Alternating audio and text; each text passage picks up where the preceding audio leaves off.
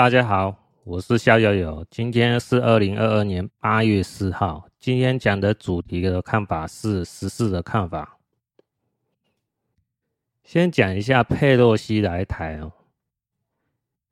佩洛西来台，据路的说法就是美国翻转对中国的政策哦，也就是说，美国哈。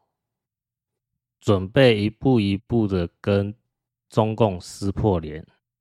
佩洛西来台湾这件事呢，哦，就是一个主要的开端，是一个很明显的象征。那中共呢，知道这件事的重要性呢，就想方设法哦，无所不用其极，还有恐吓，哦，就是想要让。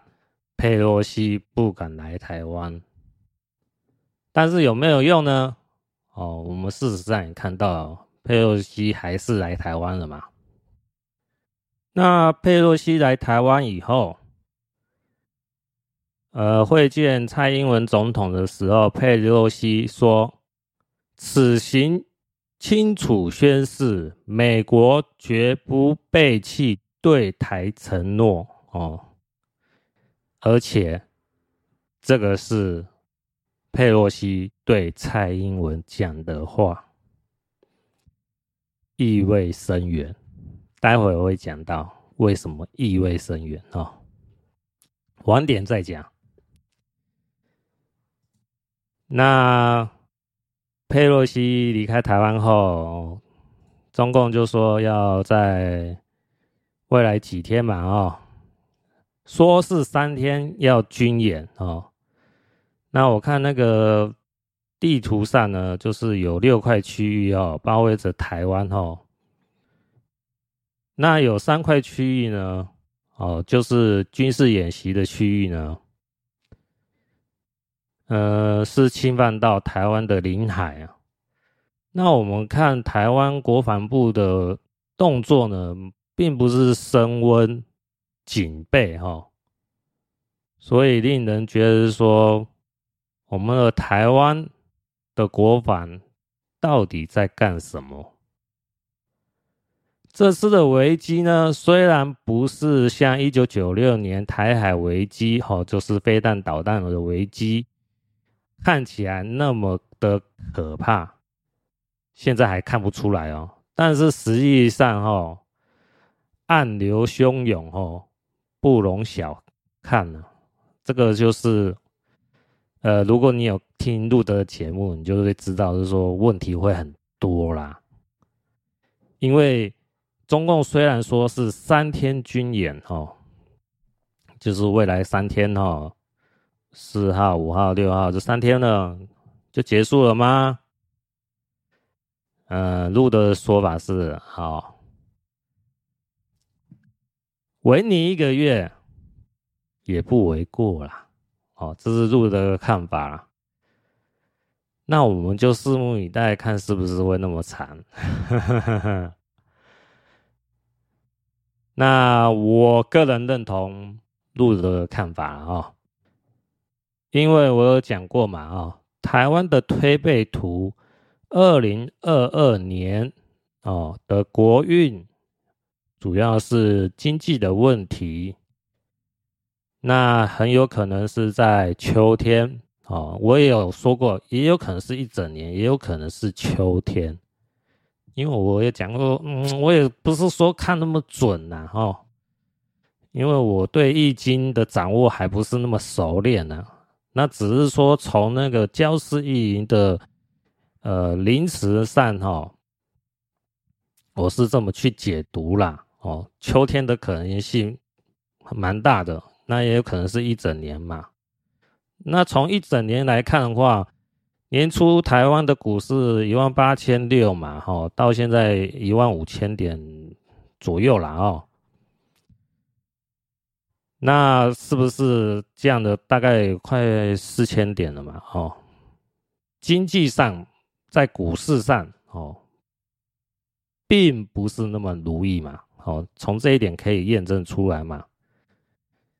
那如果是在秋天上的话，我有讲到嘛，八月七号立秋以后是一个很重要的观察点。那我们现在看中共军演，说是三天，八月四号、八月五号、八月六号，如果延长的话，那这个意味就很深远哦。那我们就来看台湾股市在经济上会不会有什么冲击呢？投资人的信心还会继续持续下去吗？还是会很有信心吗？想当然不会嘛。那佩洛西来台湾以后，哦，中共呢就很不爽呐、啊，但是又不敢对佩洛西有什么样的行动。在佩洛西来台湾之前呢，呃，在中共国里面呢，宣传上呢，都好像是说不惜战的那种味道很浓烈嘛，哦，这种宣传是这个样子。但是佩洛西来台湾以后呢，我就有看到呃相关的文章还有图片嘛，哦，就是截图嘛，哦，就是有在中国的网民呢，哦，他是说。啊，我们就是默默的等待接机哦，哦，却没有什么行动。那话大概是这个意思啊，哦，看一个老太太哦，云接机啊，哦，就是在网路上接机啊，等佩洛西来台湾然后，哦，那就有不少的中共的网民呢，很失望，中共。没有采取什么明确的行动啊，反而是有新闻传出来，是说中国的微博呢，对中国的网民呢，有一段时间断网哦，就是让你没办法上微博，那就是不让中共的网友呢去抱怨。啊，你中共不是讲的那么拽吗？这么屌吗？就是对抗美帝国主义啊，怎么不行动呢？啊，就是不行动嘛。那依路的说法呢，这个就是纸老虎 （Paper Tiger）。好，这个就是路德呢跟美方说，习近平就是纸老虎，不敢有所行动。讲是讲很好听，但是就是不敢，就是孬。哦。那美国呢？虽然有听到路德的说法，但还是料敌从宽，还是派了三艘航母哦，大大小小的航母，然后来保护佩洛西来台湾。那我们也看到是说哦，这一两天的新闻是说哦，中共不满佩洛西来台湾。呃，也对台湾的一些农产品呢，好像有嗯几百项哈，说是禁止输入到中国啦。那这方面我就是觉得，就是呃，我中共没办法对付你美国啊，但是我欺负你台湾啊，是绰绰有余的，那会逐步升温的哦。我的看法就是这样的哦。那台湾经济呢，多少会受到冲击嘛？哦，因为我在前一两集有讲到嘛，哦，就是，哎，中共呢，就是会对台湾怎么怎么样嘛？哦，主要是在经济贸易往来的相关方面嘛。哦，这个就是以推理来讲，哦，就可以看出来了。哦，不需要用算的哦。那当然，前面也有讲到，是说，呃，台湾的推背图是有先算出来，那，呃，在判断是说佩洛西来台湾的效应哦，可以推测出来哦，就是有呃经济贸易往来哦的一些呃禁止的措施哦会受到影响嘛，哦，这个我算是也是。蒙对啊，好，对不对？因为才前几天的事嘛，哦，才前几天就讲过的话嘛，对不对？那我有看到一个新闻标题哈，说呃，中共军演呢，海空封锁，未来常态化逼近一个问号。学者说，代表海峡中线将不在哦。那这个就是一个预警啊哈，也就是说。未来呢，这个军演呢，不会那么容易就啊，就就这一次啊，三天就结束了，有可能就会变成三不五时就军演，啊，让你台湾人难受，让你台湾人经济受到影响，让你台湾人不安、恐惧。那一路的说法呢？这个目的呢，就是希望说造成台湾内部摩擦，甚至制造出动乱来，最后目的是交接防务。那交接防务的意思就是说，台湾的军队呢，哦，最后归中共管，这个是中共最主要的目的。那也就是说，呃，中共的军演呢，哦，它会造成围而不打，让你台湾人不安，迫于压力，还有生活上的不方便，还有呃物资的匮乏，哦，最后让你台湾人不得不低头。接受所谓的一国两制，走上香港的那条道路上，那可能在未来的五年或者是十年，哦，就把台湾彻底改造成中共所要的南中之物，哦，这个就是未来台湾要面对的。严峻的情况了哦，那你说会不会有可能发生？呃，我认为会有这种可能的哦，所以我们必须要持续的关注，甚至发生，甚至哦监督台湾的政客哦。所以，我最近这一段日子哦，有时候哦，在上班的时候会想一下，我会发个会发个呆，想一下，想什么呢？我在想，啊，这个就是和平的味道啊。和平啊！现在是和平的时代，但是还能持续多久呢？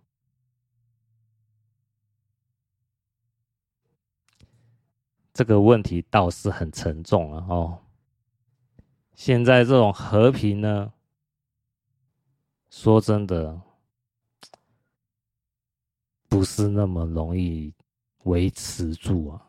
是需要全部台湾人哦，兢兢业业的哦，才有办法是说守住啊。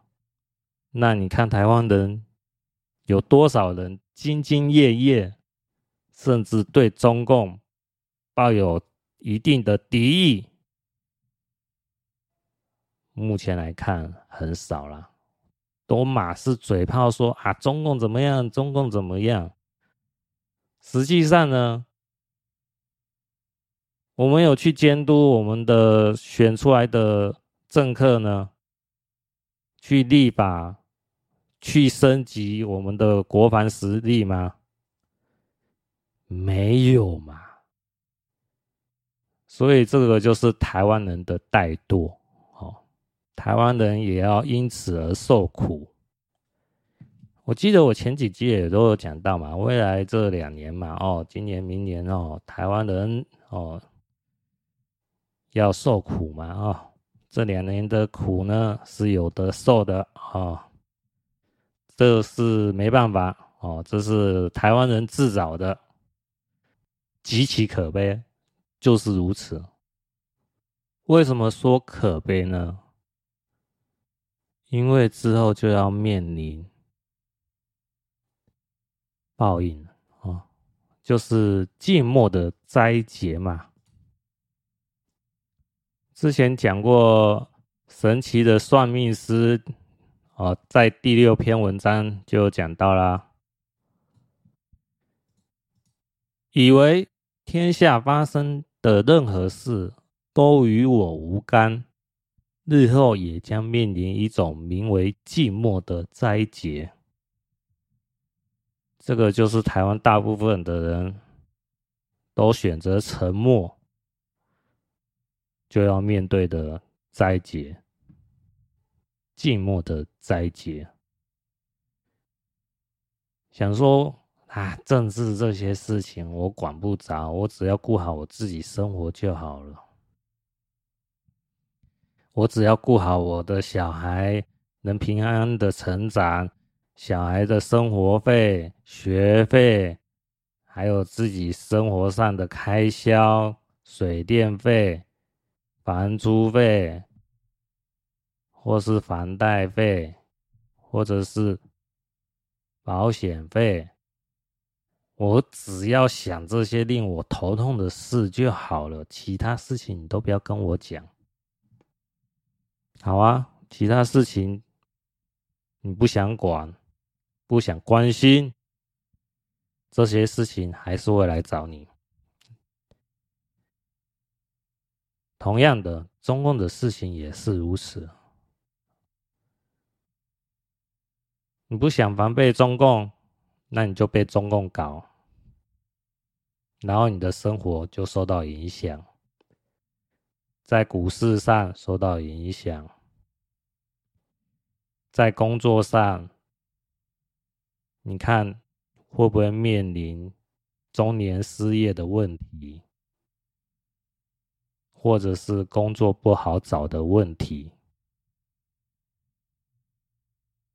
甚至如果中共用内部推翻了中华民国的政权的话，那，你就是下一位香港人，随时任中共宰割哦。那你还敢说不关你的事吗？等到那时候都太迟了，好不好？我们人呐、啊，要动脑筋哦，也要敢发声。那当然最好是要有所行动啊，对不对？不是说默默的看着事情发生，甚至连看这件事情都不想看。那我认为你被整的可能性非常非常的大。那我相信我的听众们，嗯，多少还不至于是如此啊哦，因为既然你会听我讲这些拉一拉杂的话哦，还不至于说是完全漠不关心的人啊。但是我希望是说，呃，尽你可能呢，哦，劝你相关的周遭人士呢，呃，提高警觉性哦。好好去面对这场风波了哦，我认为这个就是一场台湾人不得不面对的风波了。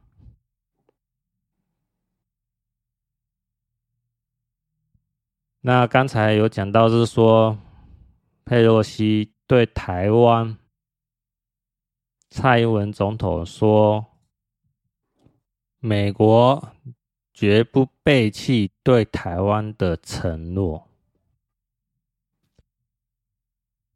呃，我讲到这是意味深远，深远到哪里去呢？那我们就来慢慢剖析一下。佩洛西来台湾第一个访问的是立法院，而不是总统府，这是第一个问题。为什么？照理来讲。我来朋友家，总是要先跟朋友的父母打声招呼嘛。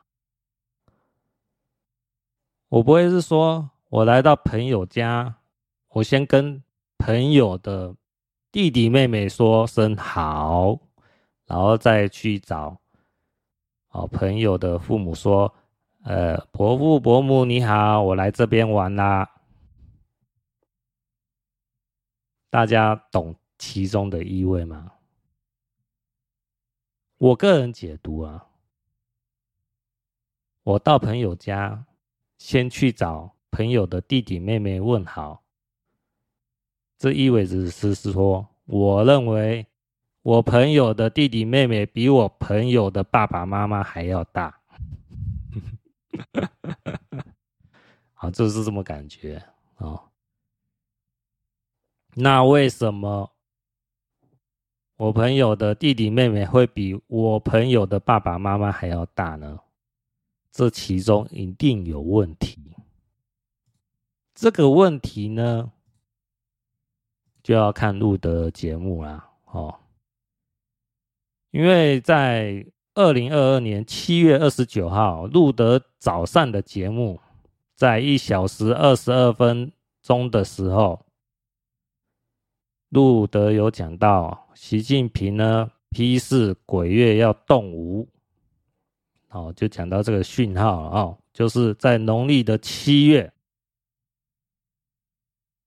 这个是一个关键时间点哦，要把台湾拿下来哦。那好死不死，美国众议院议长佩洛西来台湾。来搅局了，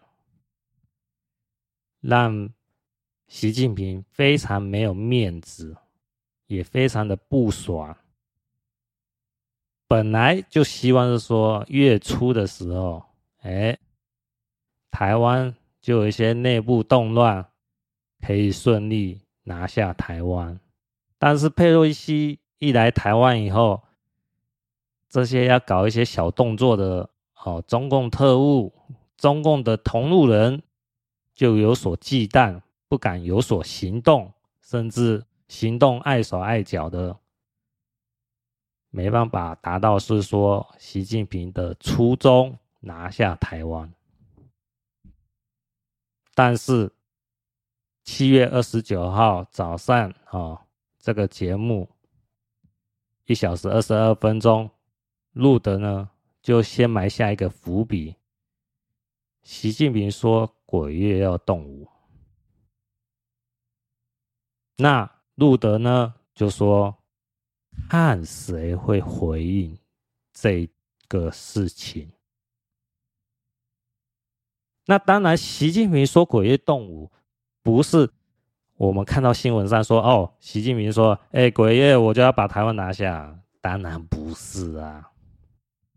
那是路德呢，从中国的雷，就是反对习近平的这群人当中得到的情报，说习近平下达一个指示啊，哦，鬼月要动武了，那台湾就要有一些中共的同路人呼应鬼月动物的讯号了。那到底谁来呼应呢？在路德节目七月三十一号早上的节目，影片的三十五分钟到影片的结束哈，呃，大概有三四十分钟的内容哈。呃，都是谈论到鬼月动物这件事哈。谁是呼应习近平说鬼月动物的人？呃，我是建议大家仔细听这一段内容哦。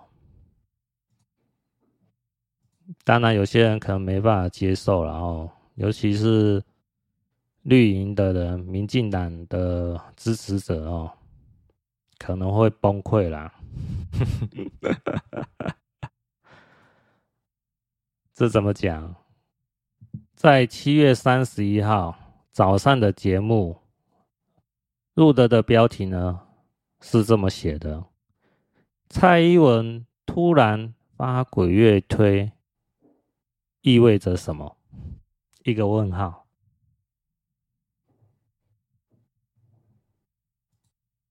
讲白了，我们要怀疑蔡英文这个人。哦，这个就是意味着是说，呃，我听录的节目啊，我个人是这么解读了哦。就是说，呃，这个不是事后诸葛哦，这个是两天前七月二十九号早上节目的时候，一个小时二十二分钟的时候录的呢，就提到鬼月这件事哦，说习近平预备鬼月要动武，那再看这几天。谁会来回应这件事？那如果有人回应这件事，代表这个人非常的可疑。没想到两天后，路德就看到蔡英文的推文，发的是鬼月的推文。那有一位推特上的哦，路德支持者呢？叫糯米团，就是做粽子的糯米哈，团长的团，然后糯米团哦，呃，写得很好，我念给大家听哈。蔡英文从二零二零年十月开始发推，二零二一年鬼月在八月八号进入。但整个八月，蔡英文没提过鬼月的事。今年突然就发一条鬼月的推，但又不是在鬼月的第一天，而是在路德社爆出习的道士给他算的鬼月之后。那糯米团哦，最后一句话是说，很多时候。等验证不是等死，台湾人想明白了吗？简单来讲呢，就是去年鬼月哦，蔡英文没有发出关于鬼月的推文，而是在录的呃讲到鬼月这件事没两天呢，哦。蔡英文就回应了鬼月的推文，那巧不巧？非常的巧合，非常的令人高度怀疑。那路德呢？他自己也坦白说呢，他本来想说是，哎，是不是国民党的谁谁谁啊？还是说呃什么民间的企业家谁谁谁啊？没想到是蔡英文。那路德说呢，我也不想要阴谋论呐，但啊，就是有人去回应这件事，就是蔡英文去回应鬼月，这个意味着什么？这个意味着，就是说，我们要高度的怀疑蔡英文跟中共的关系。那路德呢，是讲说不想要讲一些阴谋论，也不想把事情说破。但是呢，懂的人就是知道什么意思。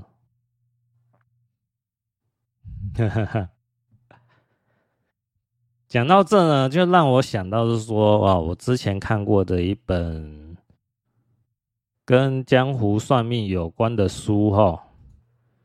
这本书叫《命相骗术大全》。好，那在这本书的二十七页呢，有一段内容呢，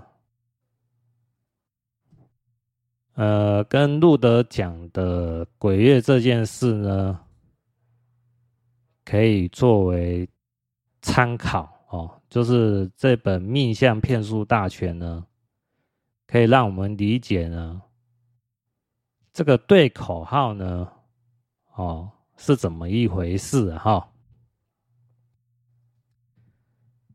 那我把这本书的内容呢，哦，大约念给大家听哈、在这本书的二十七页呢，是这么说的哈、怎么样区分是否本派中人？这个是只是说，怎么样问对方的话，可以知道对方呢是不是属于我这一个门派的人物，是不是我们江湖中人，是不是我们这些江湖骗子？那你的问话呢就很关键啊！啊，这本书呢就讲到是说，师傅在传授给你的时候呢。就会把这个问话的方法呢教给你，那你以后知道这个方法以后，就用这种问话方式来试探对方的底细，看对方是不是我们同道中人。那这本书呢，它是这么讲的哦，比如讲，我问你，谁点你出来当相的？这个相呢，就是算命看相了的意思哈。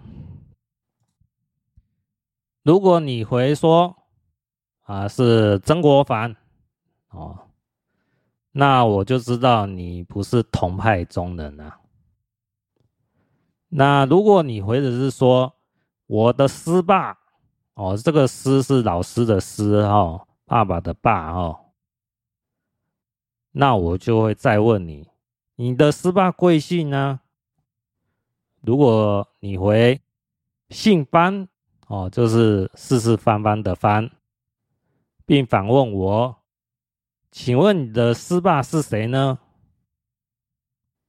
哦，我就知道你是同拜中人了。然后这时候我会说，我的师爸也是姓班哦。然后就可以彼此交流了哦。之后的问话啊、说法啊，都是说：“哎，我是什么样的层级人物啊？哦，哦，我是资深的啊，还是才刚入门的啊？哦，那个就不重要了啊，我就不讲了。哦，这个就是在民国初年以前哈。”呃，严格来讲，应该是说一九五零年代以前，哈，这是中国哈江湖社会的形态了，哈，它有这种模式啊。我本来以为是说，在文化大革命，哈，一九七零年代文化大革命结束以后，就不会有这种。呃，这种江湖的问话的方式会再出来啊？那没想到呢，路德讲到这种问口号哦，回应口号的事情呢，就让我想到呢，中共呢，可能是在对中国人民呢，极力的打压这种江湖的事情。但是呢，中国共产党呢，把这种江湖的事情呢，内化到自身身上，也就是说，哎，我是中共，我不让你用这种江湖算命的这套模式哈，不能在社会上出现。但是我用这种江湖算命的模式呢，用在我中国共产党内部身上用，用在哪边？用在我的特务间谍机构上面。为什么要这么做？因为你中国人，你中国民众呢，只有很小一部分的人知道这些江湖的内幕的话，那我在搞一些这种江湖的手段的时候，就没人能看得破我在搞什么。然后路德就有讲，是说，像这种对口号的事情，你让美国人来看，怎么看得出所以然？看不出来啦，绝对看不出来啊！你会认为是说啊，哦，我讲的这个话就而是一些稀松平常的话，没想到是我回应的话是回应哦，中共高层下达的指令，哎，就是说呃，上面要叫我做什么事，我就说好，我去做。这是白话来讲。那现在中共的间谍体系呢，就是说，哦，习近平说鬼月动武，那小王说，啊，我今天去看鬼月的一些影片啊，那我们会觉得小王呢，看惊悚的鬼片呢，不怎么样啊。没什么异常啊，他就会忽略说其中的奥妙。什么奥妙呢？就是小王回应习近平的话，小王呢，有可能是中共的特务。如果是说哦，小王呢？三不五时呢，就看个什么样的鬼片啊，西洋的鬼片啊，香港的鬼片啊，台湾的鬼片啊，哦，什么澳洲的鬼片啊，欧美的鬼片啊，哦，就是一两个月都会播类似这种鬼月的话哈。那我们不敢说小王呢，有可能是中共的特务，可是呢。如果是好死不死，小王呢，很少，或者是说几乎没有说他喜欢看鬼月的影片的话，那我们可以高度怀疑小王呢，可能是中共的同路人。所以说，哦，路德呢，从七月二十九号一小时二十二分钟提到，习近平说鬼月动无。那在七月三十一号，哦，影片三十五分钟又提到蔡英文发推文回应鬼月这件事情。那其中。的奥妙呢，是需要我们去想的。我们要高度的关注这件事哦。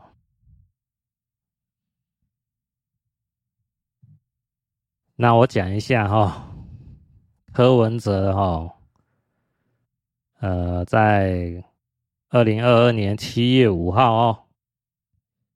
新闻标题是：民进党看不到民主与进步。